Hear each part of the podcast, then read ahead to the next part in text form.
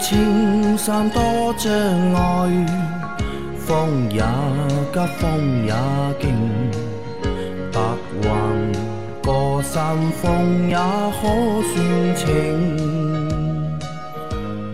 莫说水中多变幻，养车修车乐趣多，开车用车没烦恼。大家好，欢迎收听老秦汽修杂谈，我是老秦。大家好，我是老秦的小工杨磊。大家好，我是阿 Q。好，我们今天的节目接着昨天继续。第一个问题，两位老师好，请教一个问题：我卖了一辆车给二手车贩子，没有马上过户，有什么影响吗？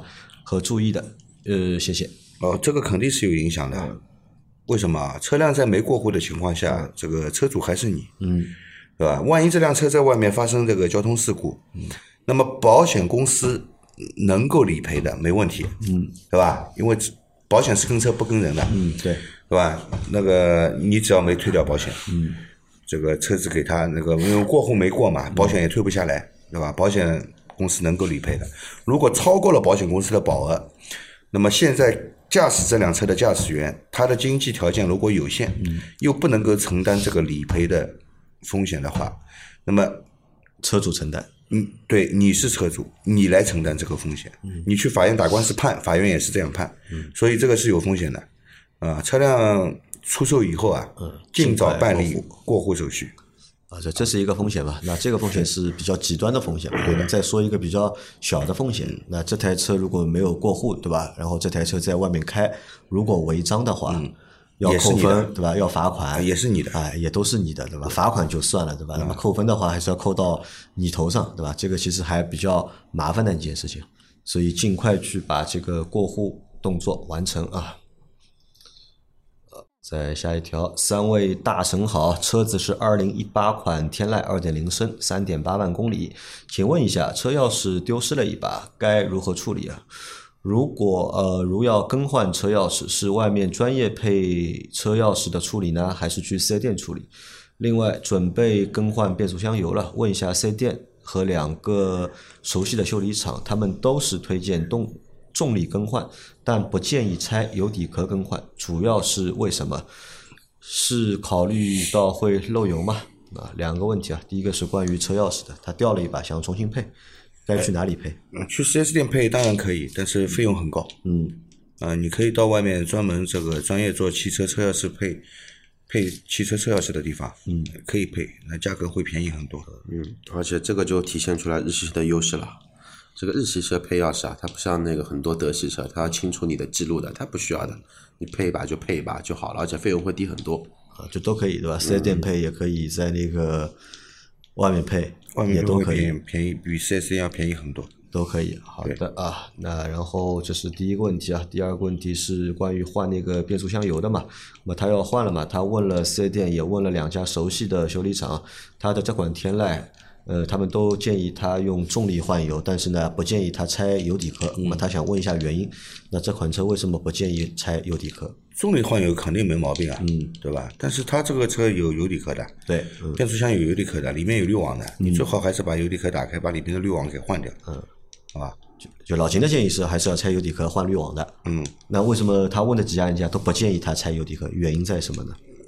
一是嫌麻烦，嫌麻烦，二是怕拆了以后漏油，你再找回去，嗯。那会漏吗？拆了油底壳再装上去，你把密封垫换了，怎么会漏呢？嗯，呃，我倒觉得是什么呢？这个这个这个漏油不是他们考虑的，而是考虑经济效应差不多。嗯，但是我要多干一个有风险的活啊，对吧？你一样换变速箱油，你拆掉油底壳，可能说能多换个零点二、零点三升吧，对吧？不止，哎，拆掉油底壳大概至少多至少要多换零点五升以上。零点五升到零点八升之间，他们可以帮他们，他们可以再多卖一瓶油，但是多卖一瓶油的前提条件呢是，这个东东西呢，他们要那个拆装比较仔细，对吧？严格按照这个那个那个那个什么维修的一个流程来。但可能说他们对自己的小工没信心。OK，我跟你说，尼桑的它那个变速箱油啊，都是大包装四升装的。拆不拆油底壳？这一桶都够了，都够了。我跟你说，就懒嘛，可能就 可能就是懒，对吧？就不想帮你来拆。好，呃，那其实还是可以拆的啊，而且我们建议是要拆的。来，再下一条，秦师傅好，北京现代二零零五年索纳塔手动二点零，以十六年多了，二十一万公里啊，冷车第一次启动无力超过三秒后勉强着燃车，呃，但热车或冷车第二次启动又强劲有力，并且一秒内着燃车。这几天刚换了新电瓶，十二伏七十安时，对吧？CCA 五九零，启动时新电瓶的电压十三伏，对，但故障还是软弱无力。呃，新电瓶应该没有问题吧？我怀疑启动电机有问题。当点火时，听到发动机缓慢无力转动几下的声音，看发动机转速指针微微动了。两秒后听不到发动机转动声，但听到很小的滋滋声，不能着车，只能松了钥匙。紧接着第二次点火，瞬间着车，是不是启动电机问题？可以不修它吗？啊，冷车着车困难，对吧？这个故障现象来看，极有可能是启动电机的问题。首先你也行驶行驶了二十一万公里了，嗯，对吧？车子也十六年了，嗯，那启动电机它也是有使用寿命的，也会老化的啊。那么而且你更换了一个新的电瓶，故障现象依然如故，那就可以排除是电瓶的问题，啊，那就是启动电机的问题。那这个启动电机不修可以吧？不修用不长了，用不长了啊，有这个故障现象出来的话就快了，用不长了。那还是建议建议他要尽早去换掉它。对，启动电机呢，也有可能是什么问题呢？也有可能是启动电机的一个吸铁开关的问题。嗯，能修，呃，如果是吸铁开关的问题，不过现在找找这样的人少了，嗯，没了，没了。呃是非常非常少了。以前有，它可以给你换一个新的吸铁开关，那么启动电机本身它还能用，对吧？但是现在好像没有这样的人了。以前专门有人修启动电机、嗯修发电机这样的东西，对吧？现在好像这样的，至少在上海啊，见不到了已经。啊，这个活没人做了，对吧？都直接让你换新的就，啊，那建议你提早去更换啊，早点换。好，再下一条，秦老板、杨老板、Q 老板好，今天开车五十公里时速，左前轮过一个坑，哐当一声，到家后停车看了一下轮胎，也看不出什么。我长期在武汉郊区行驶，经常碰到这样的道路。以前也在奉贤工作，同样郊区，上海的道路确实很平整。因为工作需要，现在在武汉，每次都不小心过坑，心里也很担心。需要检查什么？有什么影响吗？谢谢。呃，就是经常路上有坑嘛，对车子开过去抗一下，对对减震器会会被压到底的这种感觉对，吧？那对减震器本身其实是一种伤害，对减震器本身会有伤害，啊然后对我们的悬挂系统其实也也是伤害也是害呃对伤害。轮胎轮毂会有伤害嘛？对轮胎轮毂的伤害有，但是看这个坑有多大，嗯，对吧？是什么形式的坑？有些坑呢，你说对轮胎轮毂的伤害倒还好，嗯其实你听到抗这一下的声音，就是减震器被压到底的声音嘛。打到底了。啊，这个其实对减震器的损损害是很大的。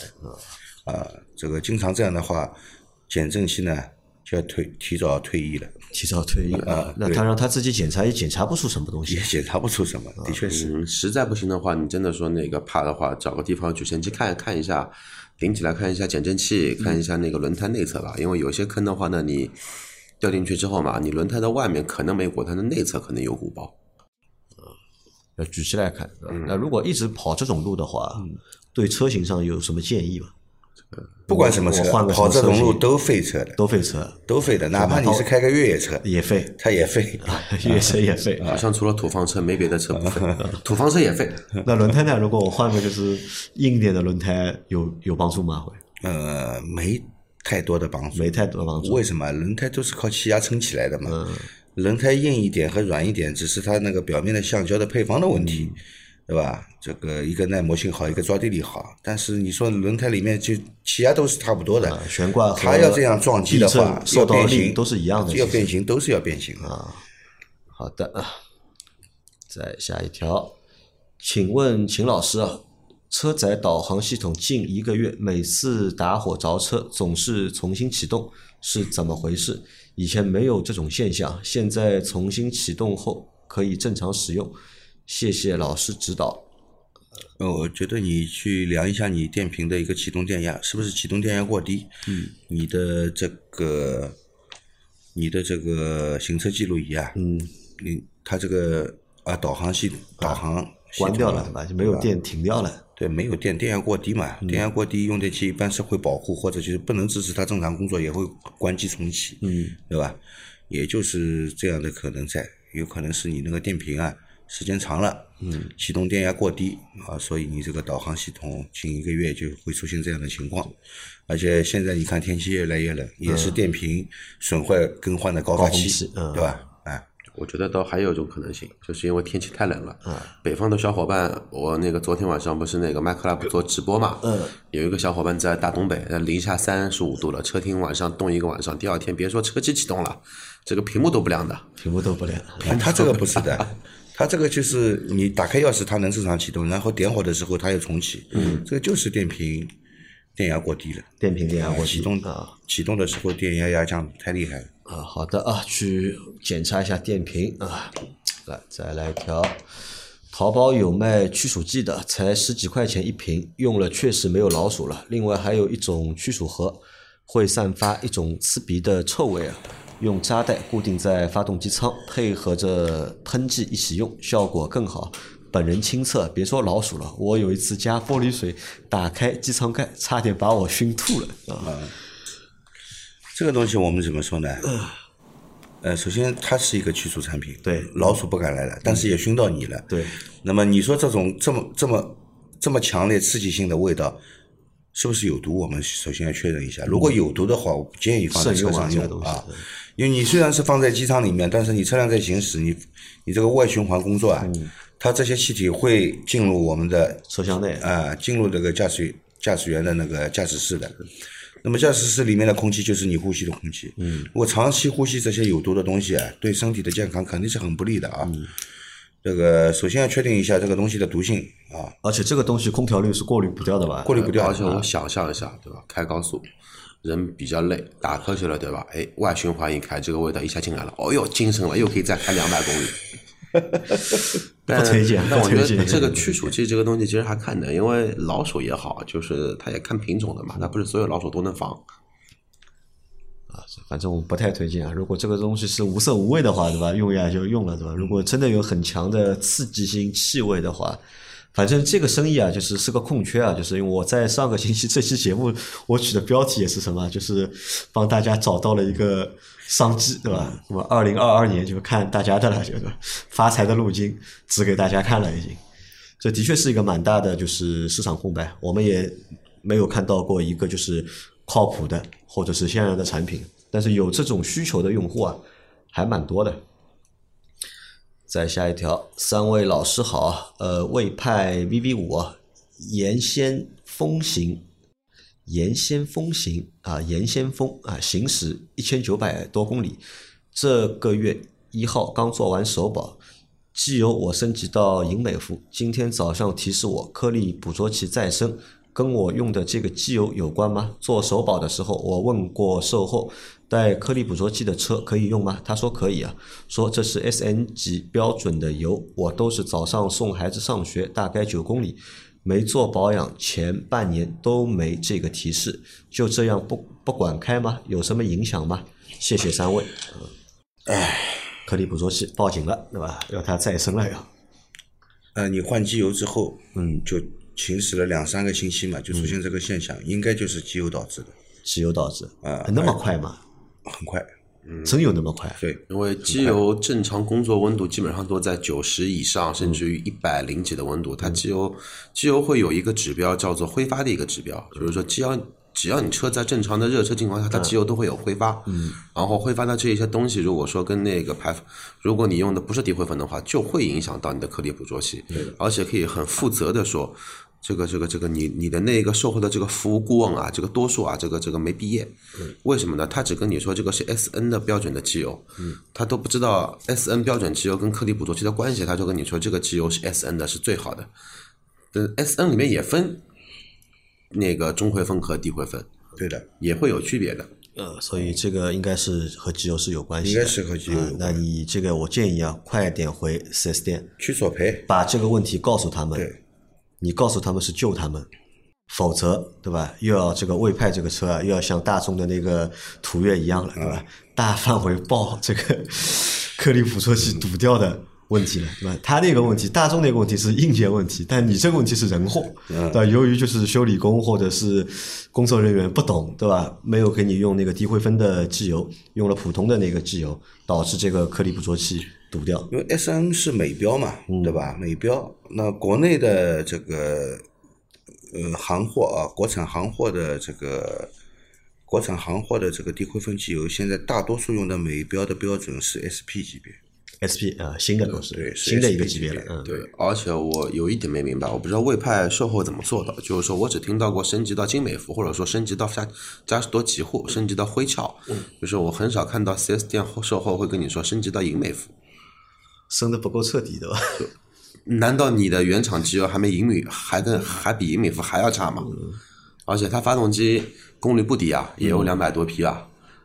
而且就是这个不能不管啊，就是迅速去解决这个问题啊。